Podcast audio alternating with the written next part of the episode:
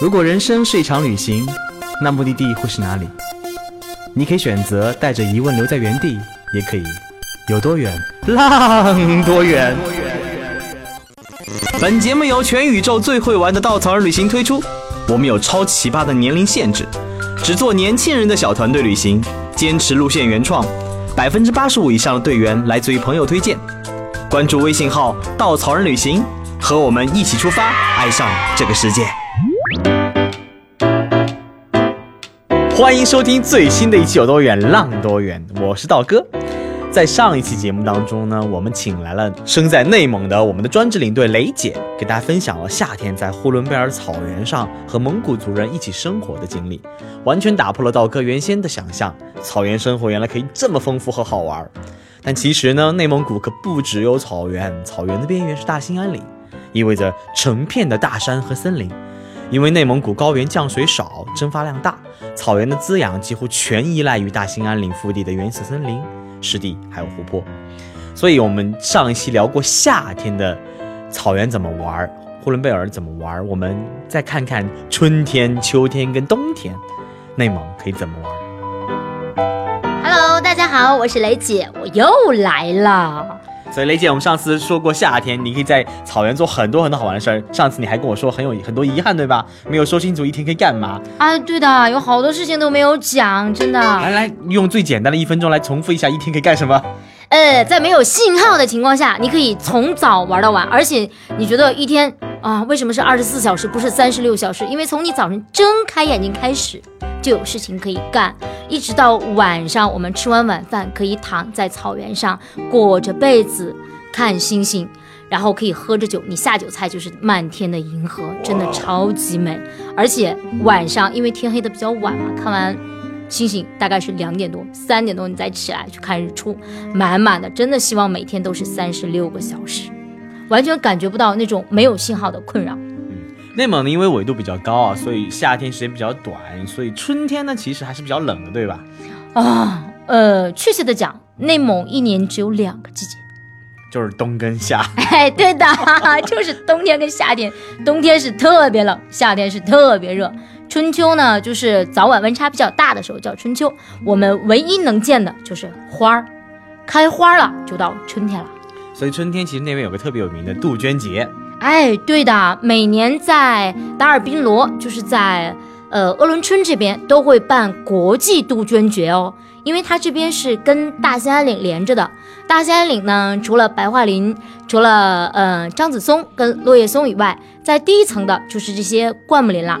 灌木林呢，嗯，它每年基本上杜鹃花开啊，大概是在四月份左右。你知道的，内蒙这个时候啊，有的时候还在下雪，所以它山顶上那些雪还都没有化。你可以想象一下，闭着眼睛想象一下啊，皑皑的白雪上面开着粉红粉红的杜鹃花，然后你呢徜徉在杜鹃花丛当中，有多么的浪漫呀！哇，我听上去好像春天的内蒙应该特别美，而且感受一下那个。冬天的开满杜鹃花的春天，哇，好神奇！其实呃挺纠结的，嗯，很多人就说，哎，到底是冬天还是春天？我们基本上就是花开了，哎，除了杜鹃花以外，就是还有梨花，还有桃花。哎，别惊讶哦，我们内蒙真的有桃花哦。每年虽说我们不办节，但是我们有自己的小的看花的节。啊，就刚刚分享那个杜鹃节。哎，对的，除了杜鹃节以外，就基本上，如果说五月份左右的话，我们就可以去五六月份可以去看桃花啦啊。那这桃花开的时间的确比很多地方桃花晚很多。对啊，桃花、梨花，呃，白粉相间的，而且有好多都是野生的，也都是在大兴安岭上边。所以刚刚我们说了夏天，我们再说说秋天。其实稻草人有一条特别火爆的路路线，叫做金秋内蒙。这条线呢，我们一直被稻草人内部称为奇葩一样的存在。如果换个好听一点的词儿，就是奇迹二字再合适不过。因为车程长，自入条件一般，集合地很难到达，解散地回来更不方便。每年行程还都因为当地不太成熟，条件变来变去。就这么一条小众到毫无卖相的路线，居然成了我们每年秋天最火爆的路线。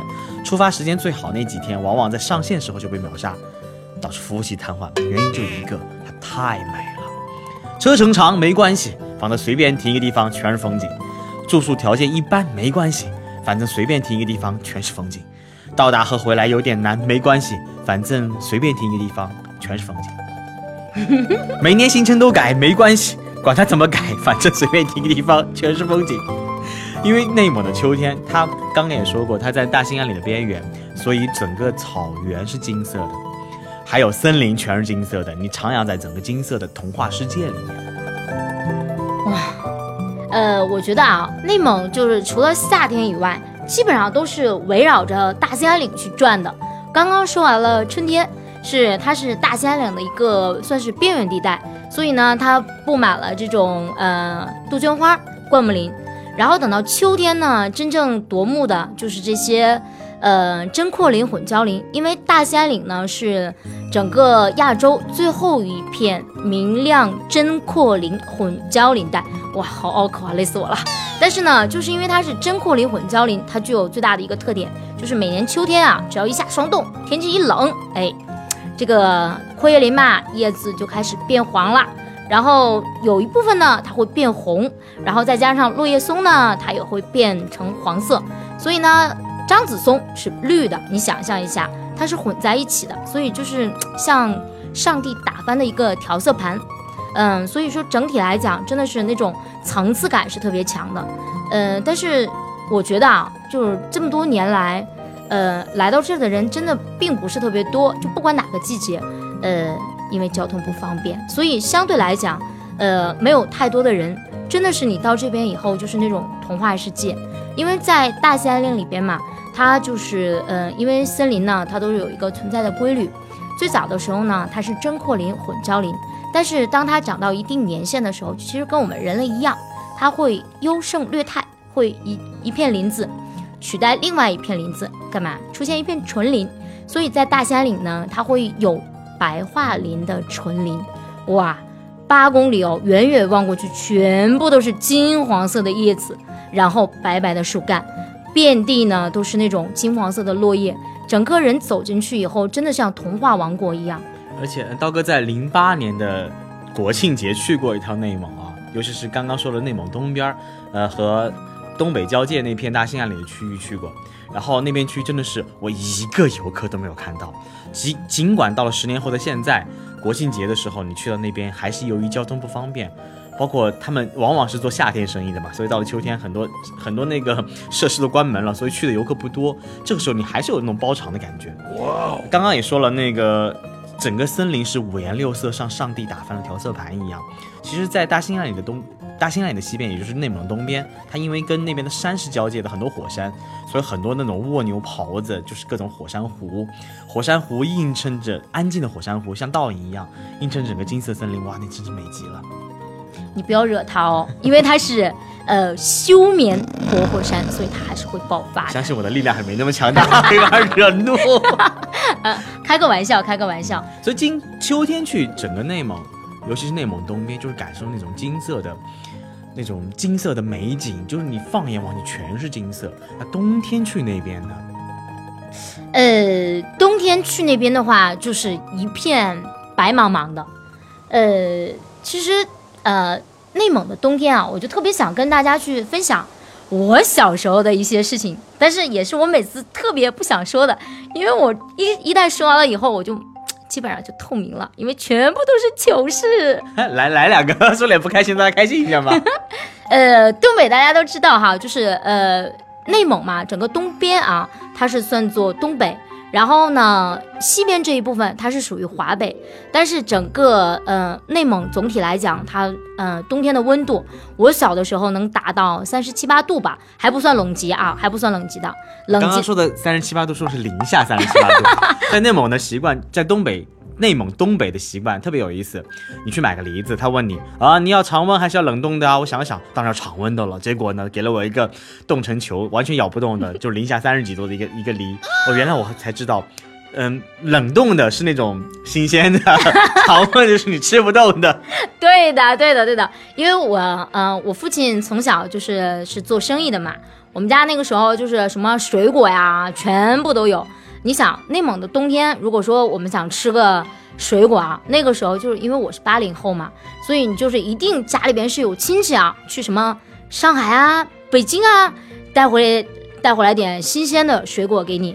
因为我们家从小就是呃父亲做生意，所以我们家这些水果还算好不缺。但是你知道我们家这些水果放在哪儿存吗冰箱里，？No，是放在火炕上。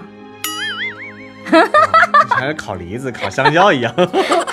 因为北方的这些东西啊，都嗯从南方运过来以后，呃都不太熟，呃基本上的话就是九几年的时候从上海开车到我们家要一周的时间，你想要运这些什么香蕉啊，要比它更远，都要十来天，所以摘下来的时候都是青的。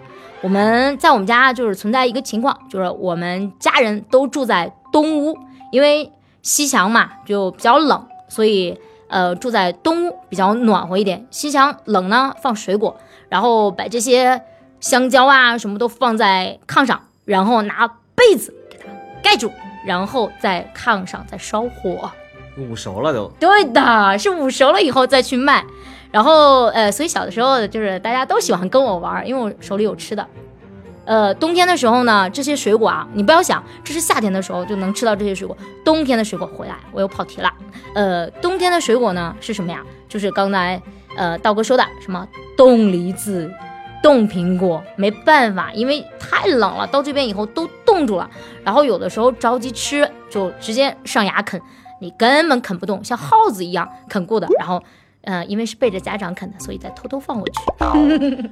内蒙东北部分的那个冬天啊，其实还蛮有趣的。道哥曾经在几年前去过一趟，而且是最冷的时候去的。后来我才知道，我当时想的是内蒙啊，怎么都不会比东北冷。哎呀，才疏学浅，知识不够啊。到了才知道，原来中国的冷极在内蒙，哎，对的，在根河，听说有零下五十几度的天气出现过。呃，零下五十八，哇哦！然后那时候去呢，我特别认真，特别认真回来跟大家分享说，这就是典型的冰与火之歌。什么意思呢？你白天在外面都是零下三四十度，室内呢都是零下三零上三十度，你每天出去进来，出去进来就拖来拖去，然后就感受那种冰与火在在在怎么怎么说，在让你的内心翻滚着，那种冰与火感觉特别的深刻。其次呢，我为什么觉得冰与火，就是因为那边有很多少数民族。包括道哥曾经在那个呼伦贝尔草原，而且冬天的草原特别有趣。你想象草原嘛，不就是各种风吹草低见牛羊吗？冬天的草原不好意思什么都没有，就是一片茫茫白雪，而且那个雪将近一一两米厚，你要挖到下面的草，你要挖一两米才能看到草在下面长着，所以你看一片茫茫白雪在你眼前展开，很有意思。然后到了森林，森林也覆盖了所有的雪，厚厚的积雪，你会觉得整个世界被冻住了一样。但是当你走进蒙古族人的那个帐篷里，走进俄罗斯家的莫伦克房子里，走进鄂温库鄂温克族那小木屋养着驯鹿的小木屋里，你觉得人的热情能瞬间打开你的心结。内蒙古东东北部有很多很多少数民族生活在那边，你在跟他们接触过程当中，你觉得寒冷冬天也会有最温暖的人心感动着你。哇，你确定要跟我聊这个少数民族吗？当然要聊了，因为我记忆特别深刻，那个萌萌哒驯鹿特别可爱。因为鄂温克族作为中国仅有的驯鹿民族，已经没多少剩下了。政府在九六年的时候就停止了养鹿这么一个这么一个事儿吧，然后希望他们能能退林还那个居住在城市里面，但是很多还少数的鄂温克族坚持自己生活方式，在大山深处去养着驯鹿。嗯，那你想聊这个民族吗？那你先送我点圣诞礼物吧。为什么呢？因为驯鹿是 圣诞老人的坐骑，对吧？嗯，好冷。开玩笑的。呃，我的礼物很简单，就是一根冰棍儿。呃，因为冬天的话，在你想零下四十来度的三四十度的天气下，啃着一根冰棍儿或者一个冰糖葫芦，有多么的酸爽，时不时的还能把舌头粘住。啊、扯远了，回来啊，回来先呃带大家去呃感受一下这个奥鲁古雅这个民族，呃，它是奥鲁古雅呢，它是中国可以讲就是比较发现的比较晚的一个鄂温克族的一个支系，因为当时发现他们的时候啊，他们是在大兴安岭里边以狩猎为生，而且那个时候呢就存在一个问题，就是吃呃生肉，然后呢去。呃有一些驯鹿，然后再去都是可以讲是钻木取火呀，就没有什么这么先进的设备。当政府发现他们的时候呢，就准备把他们签下来，然后在去谈判的过程当中呢，发现就是他们的语言其实呢跟鄂温克族啊不太像。跟反而是跟俄罗斯族人很像，所以后来就是有考证嘛，说他们是从俄罗斯那边迁过来的一个鄂温克族的支系。如果大家对这个鄂温克族比较感兴趣的话，你可以看一下，其实鄂温克族它在全球有很好几个地方它是有分布的，尤其是在俄罗斯的这个贝加尔湖畔，它原来是有一个很大的部落，部落包括到现在为止，就是在俄罗斯也有这样的一个民族，所以呢，它这一脉。是从俄罗斯迁过来的，但是他的很多生活习惯是跟鄂温克族，嗯，鄂温克族人是特别像的。然后那个驯驯鹿呢，可以讲它是这个东西吧，你养不来的，就必须要在呃林子里边去自然的生存。我们嗯在鄂温克族有句老话，就是说哪里有苔藓，哪里就有驯鹿；哪里有驯鹿，哪里有我们奥鲁古雅人，有这么样样这么样一个说法。对的然后，呃，因为它我们是根据这个呃驯鹿嘛来去不停的搬家，所以鄂温克族人呢，他们住的房子其实跟那个游牧民族就是很像的。但是因为我们要就地取材嘛，全部都是这个桦树皮做的木搓骡子，啊，然后很多人都会问啊，就是你住这种房子，他怎么看时间呀，对吧？其实他们是很聪明的，就是在搭这个木搓骡子的时候。它里边这几根柱子啊，里边这个可以讲就是房梁，我们管它房子建房子的时候叫房梁，但是对于他们讲仙人柱这个东西是按照呃一天十二个时辰来去建的，所以当太阳照进它的木刻楞的时候，在地下的投影就能够算出来时辰，所以是特别聪明的。然后外边呢是用桦树皮，这种的是防风防雨都是特别方便。然后里边呢是用这种动物的皮毛，哎，然后它这个驯鹿嘛，每次搬家的时候，就什么搬家呀，什么交通工具啊，什么你呃出门玩耍呀，全部都是靠驯鹿的，所以它这个驯鹿的作用真的是特别厉害。但是为什么说后期呢？嗯，政府发现这这一个民族以后，是刚刚刀哥也提到了，是想把他们迁下来的，对吧？嗯，也真的迁下来了。在下边呢，专门给他们建了一个村子，哎，对的，呃，建了那么几十号房子，里边什么暖气啊，什么床啊，嗯，什么厕所啊、卫生间啊，全部都有。但是过了一段时间以后，发现，哎，不是他们要的生活，人没了啊，村房子在的，但是房子里边已经空掉了，就是好多人已经走掉了。问他们为什么呀？这么好的条件，为什么你们不住啊？因为早期在林子里可以讲，他这个生活就是一个嗯原始人的生活。但是老一辈人讲，就是说句不好听的，我在这里上厕所我都上不出来。而且每天呢，这个驯鹿它是特别自在的，人跟驯鹿是一样的，因为时间久了嘛，而且这个地方因为又没有什么生活压力，所以整个人的状态是特别放松的。我想干嘛干嘛，就假如说这会儿，哎，我想晒晒太阳。那好，下一秒钟我可能想吃野草莓，那我去采点野草莓啊，去采点野果子啊。那今天晚上吃什么呢？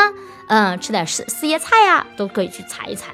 所以就相对来讲比较自在。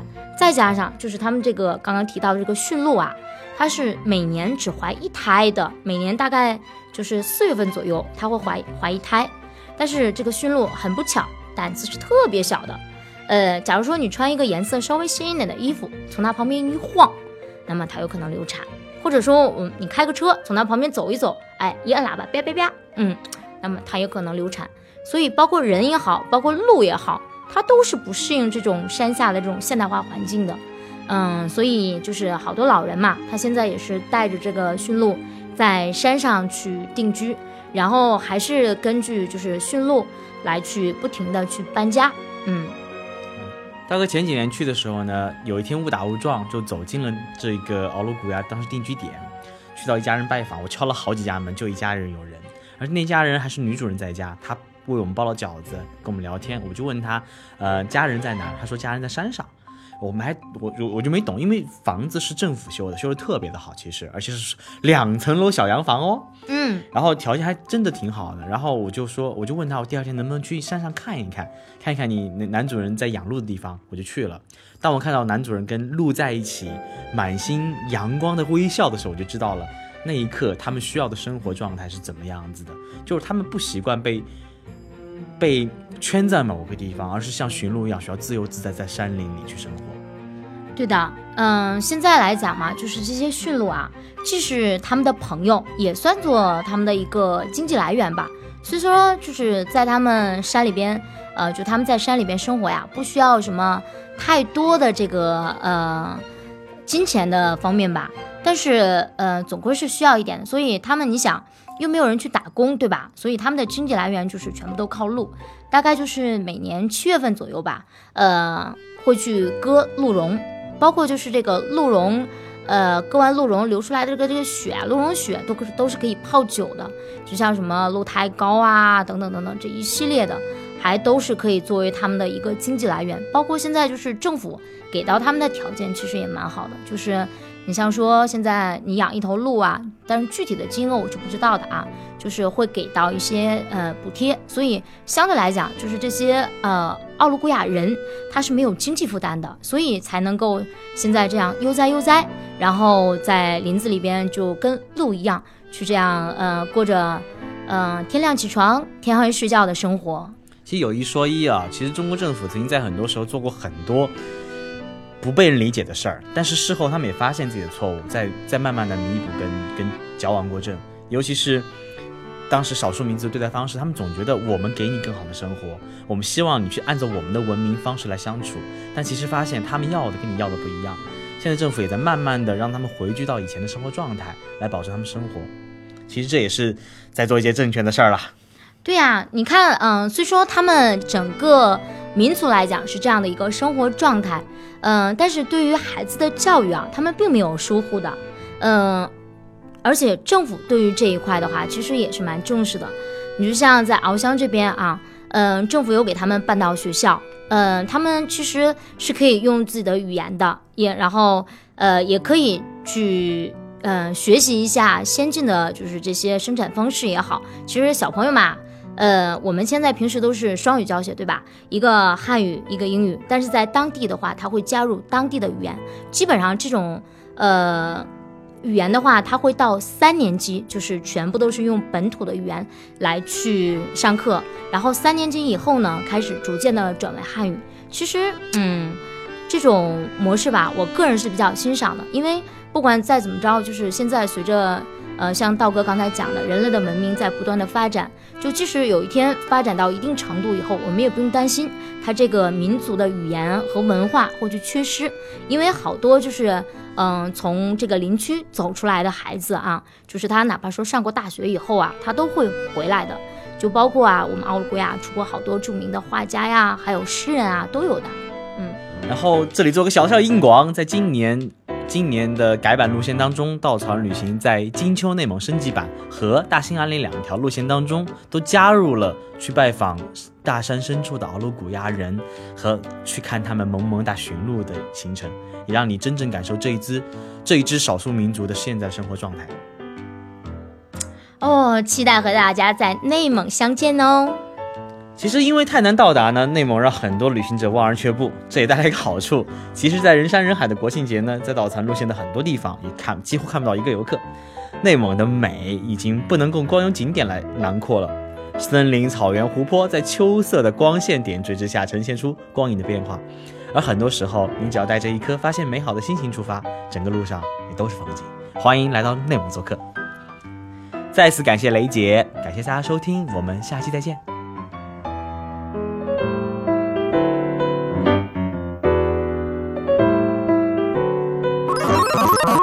请搜索“稻草人旅行”，和我们德艺双馨、颜值出众的领队一起出发，爱上这个世界。